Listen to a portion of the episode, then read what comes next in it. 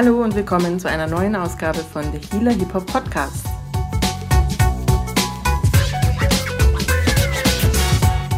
Das heutige Intro nehme ich zusammen mit meinem Sohn auf, denn mein Sohn ist ein riesiger Fan von meinem heutigen Gast.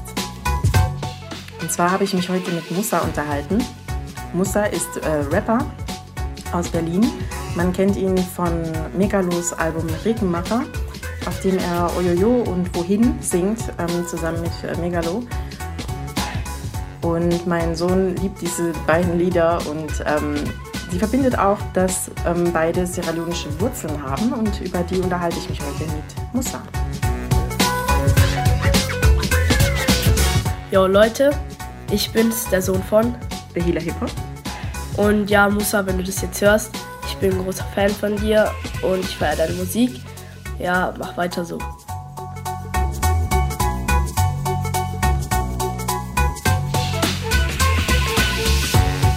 Wie immer, wenn ihr mehr Infos zur heutigen Folge haben wollt, äh, findet ihr die auf meiner Homepage. Äh, wenn ihr das jetzt heute direkt, wo es rauskommt, anhört, dann äh, meine Homepage ist leider noch in der Umstrukturierung, aber irgendwann werde ich das alles hochgeladen haben und dann gibt es, wie gesagt, mehr Infos zu meinen Gästen. Und jetzt viel Spaß.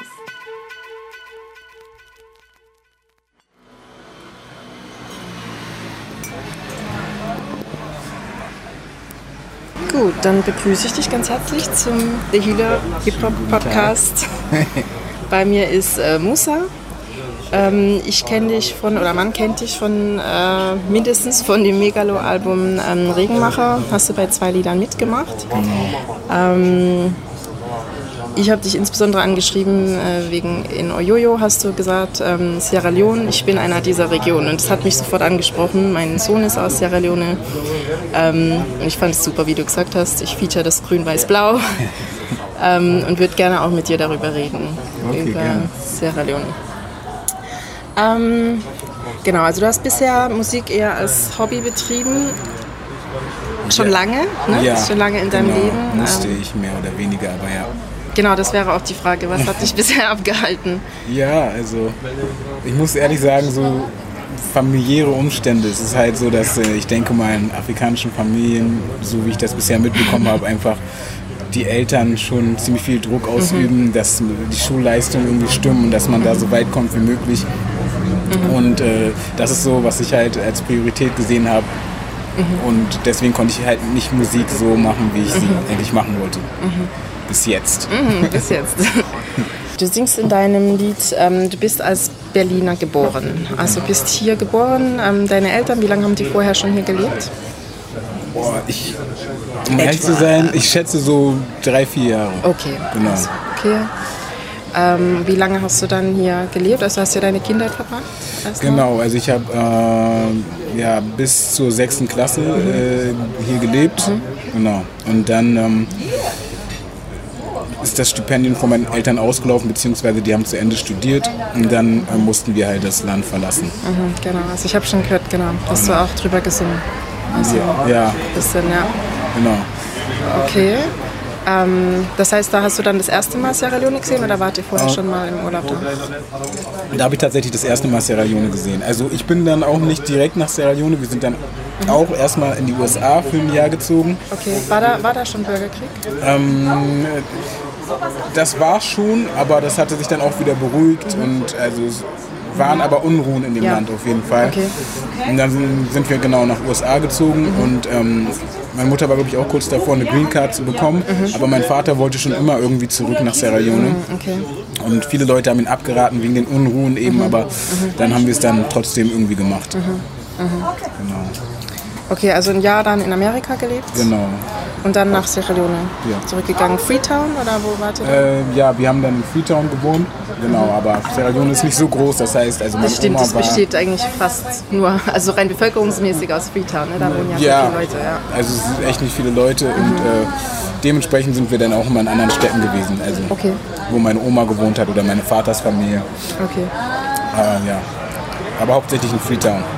Also vielleicht mal kurz für die Zuhörer, das ist ja eines der ärmsten der ärmsten Länder, Sierra Leone, besonders natürlich dann nach dem oder während des Bürgerkriegs natürlich dann auch nochmal.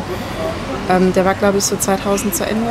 Stimmt Ja, das? 2002 2002. Mhm. Ich glaube 2002, ja. Okay, also gut. Wie hast du das erlebt? Das muss ja ein Kulturschock gewesen sein, oder? Mm, naja, tatsächlich war ich halt noch sehr jung, also ne, zwölf oder was.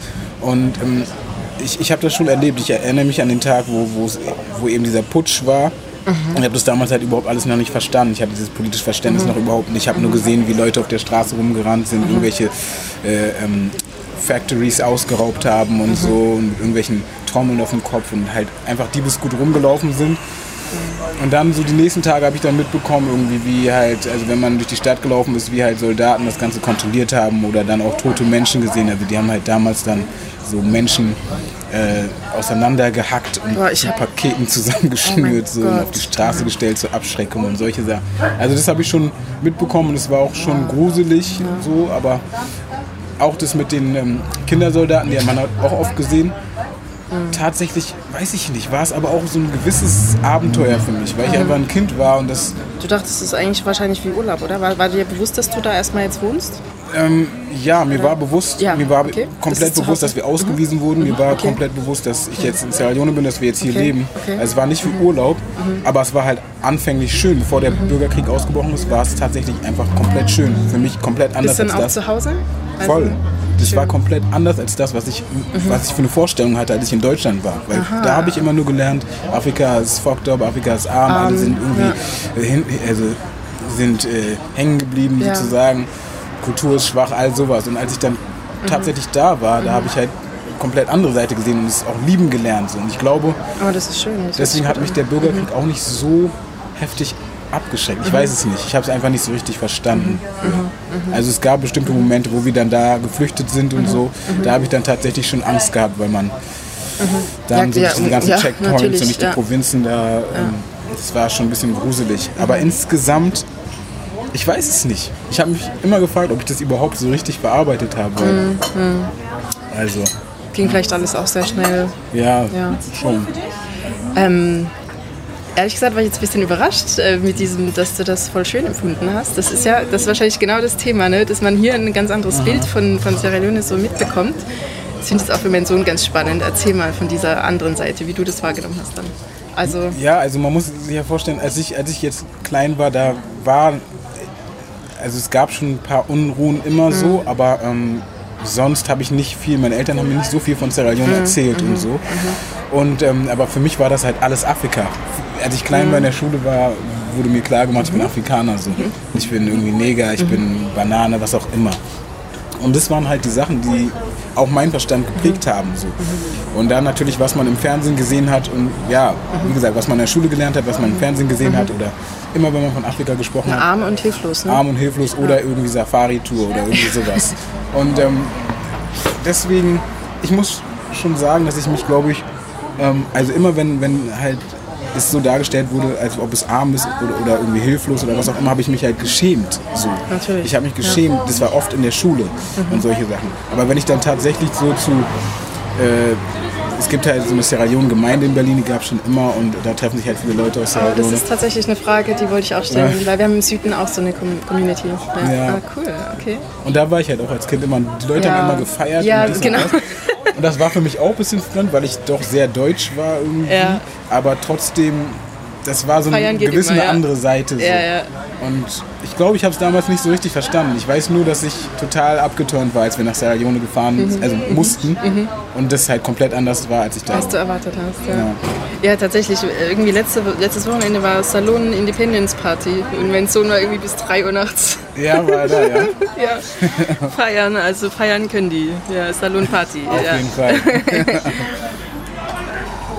ähm, Okay, und dann seid ihr aber irgendwann ja wieder zurück. Also als Familie oder bist du alleine? Nee, also mein, ich bin mit meiner Mutter und meinen zwei Geschwistern mhm. zurückgekommen und mein Vater ist da geblieben. Der wollte, also hast du ja gesagt, der genau. hatte eh so die Sehnsucht. Okay. Ja, genau. Mhm. Okay. Ähm, war das so eine Flucht, wie man heute auch wieder, so wie man das im Fernsehen wahrnimmt, oder habt ihr euch einfach in den Flieger gesetzt? Naja, wir sind halt ins, also wir sind tatsächlich ins Nachbarland geflüchtet, aber. Guinea ähm, oder nach Guinea. Guinea. Okay. Mit, ähm, also es waren, war halt so, alle sind mit dem Taxi gefahren. Es ist so ein mhm. einfach überfülltes Auto ja. so. Ja. Und damit sind wir dann halt ja, ich glaube sogar einen Tag lang oder so. Also geflüchtet und dann in Guinea angekommen. Und da waren wir aber dann zum Glück nicht in, in, in, in einem Flüchtlingslager, also wollten wir sogar erst.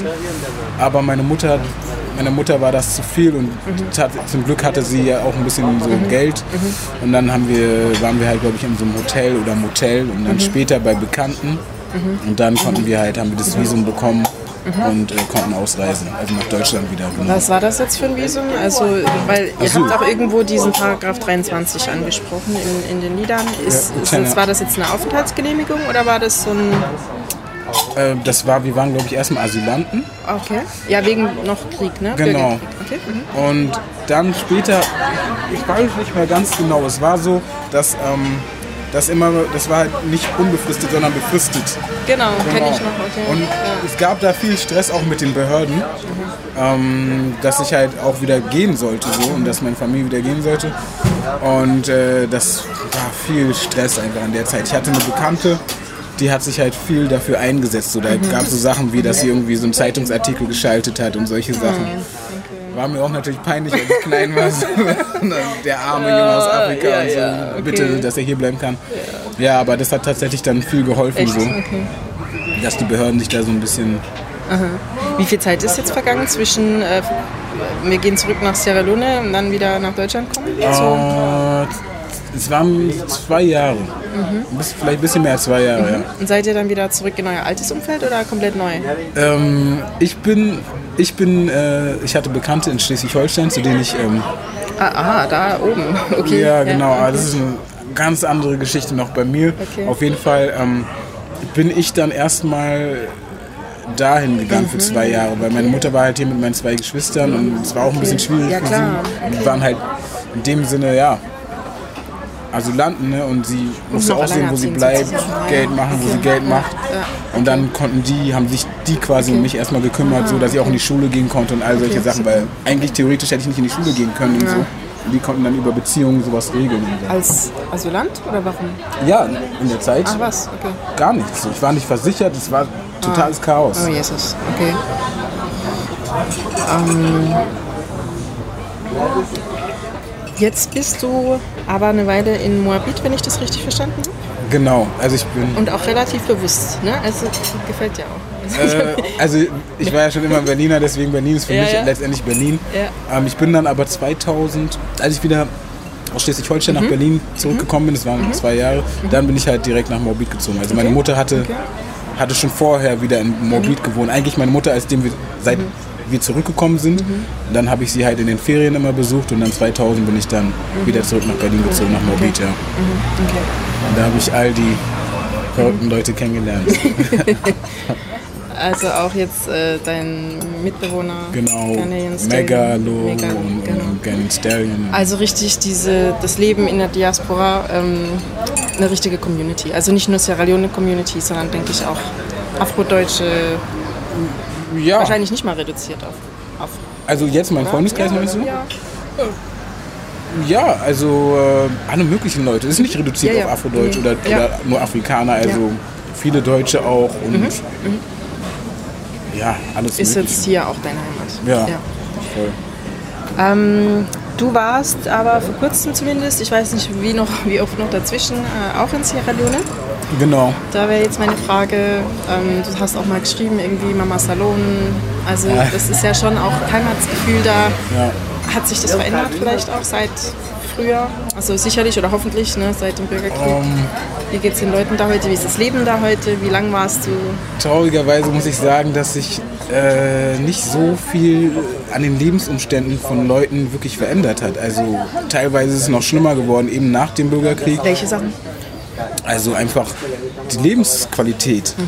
So, weißt du, einfach. Ähm, es gibt irgendwie keine vernünftigen sanitären Systeme. Es gibt.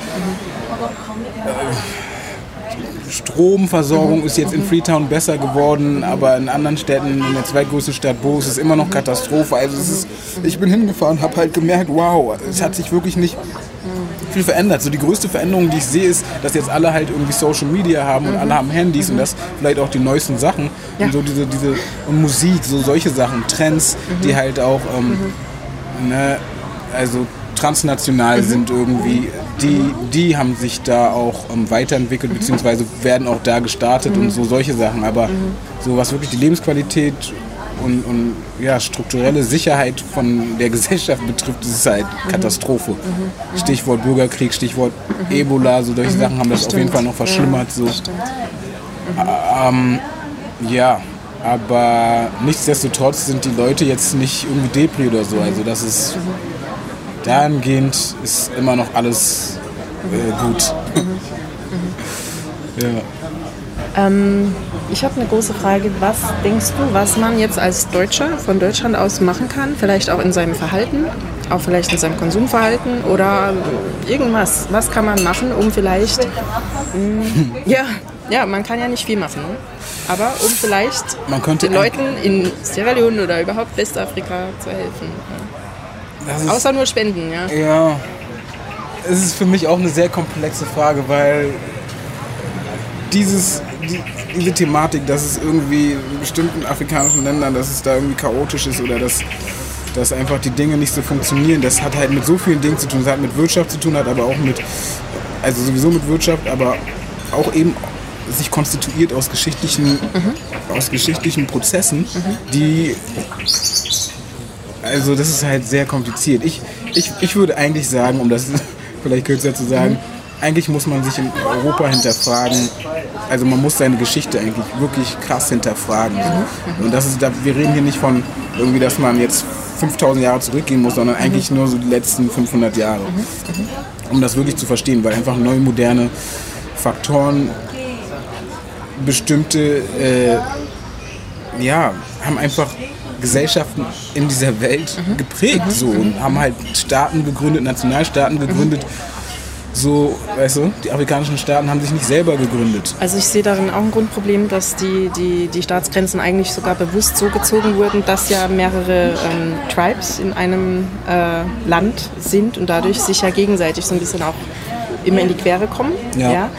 Nie so ein Nationalgefühl eigentlich entwickeln und dann geht es eigentlich immer nur intern drum, wer ist jetzt gerade die Elite und dann bekämpfen die sich gegenseitig und können gar, gar nicht so richtig da herauswachsen. Ja, sehe ich auch so. das sind einfach zu viele. Man muss es halt verstehen. Man muss wirklich. Ich, ich selber bin auch erst sehr spät, habe das sehr spät so richtig verstanden. Es ist immer noch ein Prozess. Es ist nicht so, dass man es begreift. Also Ja. deswegen muss dieser, dieser Prozess der Aufarbeitung, des Umdenkens muss Ja. wirklich angetrieben werden. Und Ja. so. Es gibt halt bestimmte Politiker, da, die darauf schon verweisen, sowas wie Gysi oder wahrscheinlich auch Sarah Wagenknecht, wie auch immer man zu ihr steht. Aber bestimmte Sachen werden gesagt und die müssen wirklich gemacht werden. So. Aber Was, was das passiert zum hier nicht. Beispiel, was damit zu tun hat? Also Naja, die sprechen halt an, das ist einfach genau das, was ich meinte, dass halt einfach die Geschichte schon aufgearbeitet werden muss, damit man eben versteht, warum sich Dinge so ne, müssen einfach transparent gemacht Ja. werden und das ist einfach Das super stimmt. schwierig. Das Ja. ist ein ganzes Studium, wenn nicht sogar ja.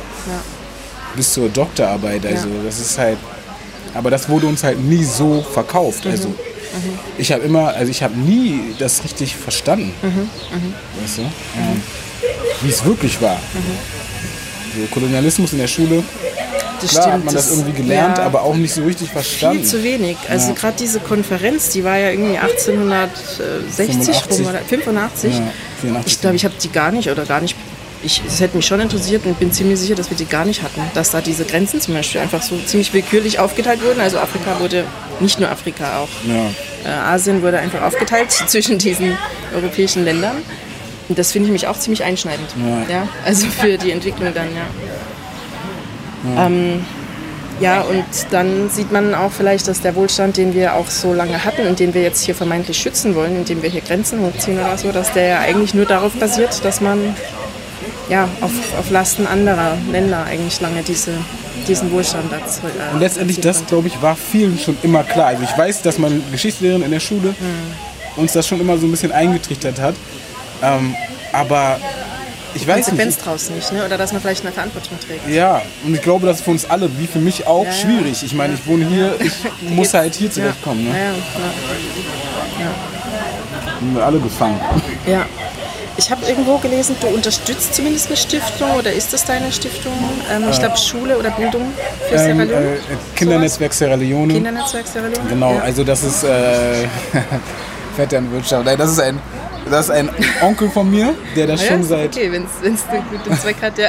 Ja, voll. Ja, ja. Also der das schon seit 2000 auch macht Mhm. und da halt äh, im Bereich Bildung, im Bereich äh, ähm, also Sanitär, sanitäre Einrichtungen, Bildung Mhm. Basis, und. Mhm. genau, und aber auch politisch aktiv ist und der hat da halt verschiedene Projekte, die vom BMZ gefördert wurden Mhm. und so und auch von anderen Fördergeldern und und hat da schon viele Sachen gemacht und da helfe ich halt Mhm. des Öfteren äh, ihm aus. So machen wir Inlandsarbeit manchmal, so Vorträge halten oder, Okay, super. oder wenn ich da bin, dann mache ich halt auch bestimmte Sachen, Projektbetreuung. Okay. Also das werde ich auf jeden Fall verlinken, weil sowas Ja, unterstütze ich immer, super. ja. Genau, ja, das unterstütze ich immer, ja. Äh, wenn du einen Sohn hättest, der sich die Frage stellt, wohin er gehört, ne? Mhm. Also dein Sohn wäre ja dann natürlich ähm, mindestens halb ähm, Afro. Ja, ähm, was würdest du ihm antworten? das ist interessant, diese Frage. ne? ähm, äh, boah, ich, Wo ist Ich- dein Zuhause? ich glaube, ich kann es nicht sagen. Je nachdem da, wo wir, wo er aufwachsen wird. Also ich bin mir nicht sicher, ob ich äh, mein Sohn vielleicht in Sierra Leone aufwachsen wird oder hier so, aber prinzipiell erstmal da, glaube ich, wo er aufwächst, was so, wo er sich wohlfühlt. Aber vielleicht muss man sich diese Frage auch nicht unbedingt stellen. Also ich habe mal ein Auslandssemester in Spanien gemacht und habe mich da auch zu Hause gefühlt. So. Okay, war ein Erasmus-Semester, deswegen vielleicht. Aber, aber nee, um, also ich fühle mich in Sierra Leone zu Hause. Ich kann jetzt aber auch nicht sagen, dass ich mich in Deutschland nicht zu Hause fühle, obwohl es hier vielleicht in dem Sinne Dinge gibt, die ich, äh, Probleme gibt, die ich dann da nicht habe. Aber dafür gibt es da dann Ja. auch Sachen. Also ähm, ja, also ich kann es nicht so richtig sagen. Ich fühle mich in Deutschland, ich würde ihm sagen, fühl dich da zu Hause, wo du dich einfach wohlfühlst. Und sei nicht limitiert. So, wenn du irgendwann nach Japan gehen willst, dann geh da hin und, und guckst, ob es dir da gefällt. So. So, ja. Ähm, dann würde ich gerne noch über dein neues Projekt, dein erstes eigenes Album sprechen. Nicht, äh, nicht erstes Oh, eigenes. Entschuldigung. Oh, eigenes leider ehrlich? nicht. Nein, also was heißt leider? Ach, du arbeitest jetzt mit an einem, oder wie? Genau. Okay, erzähl einfach du. also ich wir- weiß, du machst Musik jetzt, ne? Z- Genau. Zum Glück, also ich freue mich schon drauf. Also schon immer halt und ähm, Mhm, ja. auch schon immer mit, äh, also seitdem ich eigentlich in Moabit wohne, mit Megalo gefreestylt Mhm. und so, dann auch zwei, drei Jahre später äh, Stallion kennengelernt. Mhm. und haben schon immer gefreestylt, aber z- seit 2014, wo wir dann halt, ähm, also bin ich wiedergekommen aus Mhm. Sierra Leone und war ein bisschen anders inspiriert. Und da hatten wir auch angefangen, die Dinger zu schreiben für Mhm. Regenmacher.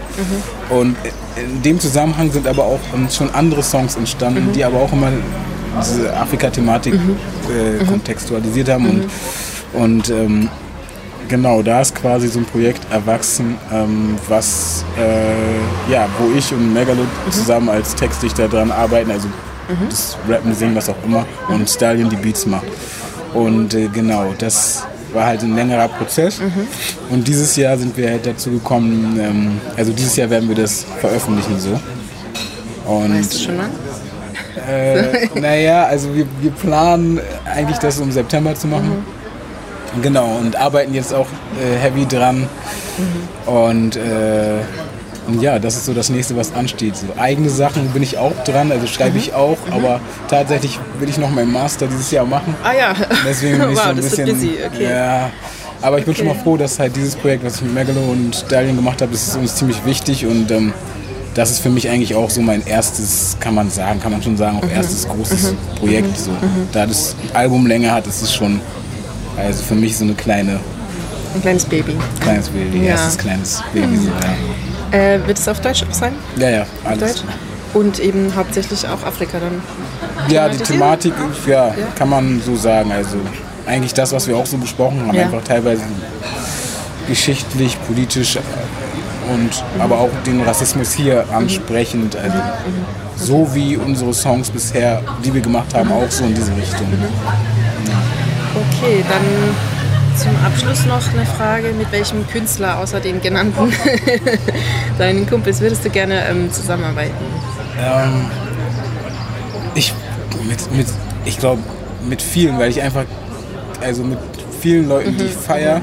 Ich bin da nicht so limitiert auf Musikrichtung, weil ich äh, es immer interessant finde irgendwie. Natürlich. Ähm, aber ich glaube tatsächlich so momentan mit vielen afrikanischen Künstlern, die neuen Wizkid, Techno, äh, Mr. Easy, äh, einfach die gerade in Afrika angesagt sind, finde ich ziemlich fresh. Willst du da mal vielleicht was auf Englisch machen? Äh, auf Creole. Ich habe es noch nie so wirklich gemacht. Uiui war eigentlich das erste Mal, wo ich das probiert habe. Semolais. Semolais. Morris feiert die Stelle, ja. Also ja, wenn ich, ich weiß nicht, schon auf Deutsch, weil ich es halt eigentlich auf Deutsch gemacht habe, aber vielleicht würde ich mixen. Ja, so wie du es ja da auch Genau. gemacht hast. Okay, wenn man sich mit dir irgendwie in Verbindung setzen möchte, wie kann man dich am besten erreichen? Also ich habe dich eigentlich nur auf Instagram gefunden. Also Facebook-Seite hast du nicht gefunden? Nein, überhaupt nicht. Ah, doch, na, doch die, die Fanseite, wo man gefällt mir drücken Ja, ja, kann. ja. Ja, ja, das kann man schon, aber ich glaube, da kann man dich nicht kontaktieren. Doch, man kann mir Ja? schreiben. Ja. okay. Mhm. Also ja, Also bist du ein Facebook-Seite. bisschen unterm Radar. Ja, ich ich bin ein bisschen äh, äh, lame mit diesem ganzen Social Media Stuff, muss ich ehrlich Und zugeben. Musa ist halt auch ein echt fieser Name, weil der ist so. Äh, viel? Ja, natürlich, aus, Okay. äh, gerade aus Salon. Also äh, von meinem Sohn, der Onkel heißt auch Musa. Also, ja. Ja, Musa, M-U-S-A-B-L-N-N-G-R-T-D, Berliner Negritude, aber Ach so, ich habe mich die ganze Zeit. Das klang wie Bl- Brillengarten oder Berliner Negritude. Okay, genau. nicht schlecht. Also okay. das einfach hinter Musa schreiben, B-L-N-N-G-R-T-D. Aha, okay. Und dann, ja, auf Instagram ist es, glaube ich, die, so mein Name und auf Facebook ja, auch. Gerne. Ach so, okay. ja, Genau. Super. Okay, dann vielen Dank. Ja, vielen Dank auch. Dann sitzen wir jetzt hier noch ein bisschen. Ich weiß nicht, wir sind hier in Moabit, Birkenstraße. Morbid, Birkenstraße, genau. Genau. Genießen noch ein Machen wir Werbung für das Café? Die haben noch nichts für mich Ich weiß getan nicht mal, bisher. nein, genau. Nächstes Mal, ja. Okay, also vielen Dank. Ja. Okay.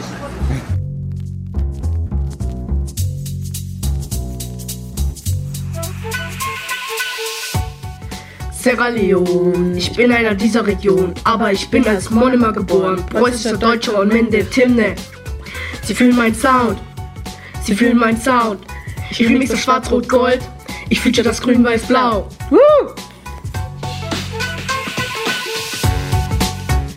Das war sie, eine neue Folge von der Healer Hip Hop Podcast und ich hoffe, ihr habt sie genauso gefeiert wie mein Sohn und ich.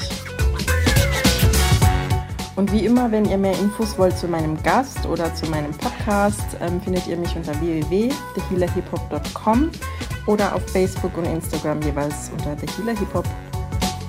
Ich würde mich auch sehr über Feedback freuen, insbesondere im iTunes Store als Bewertung für meinen The Healer Hip Hop Podcast. Und ich freue mich, wenn ihr nächste Woche wieder dabei seid. Bis dann. Ciao.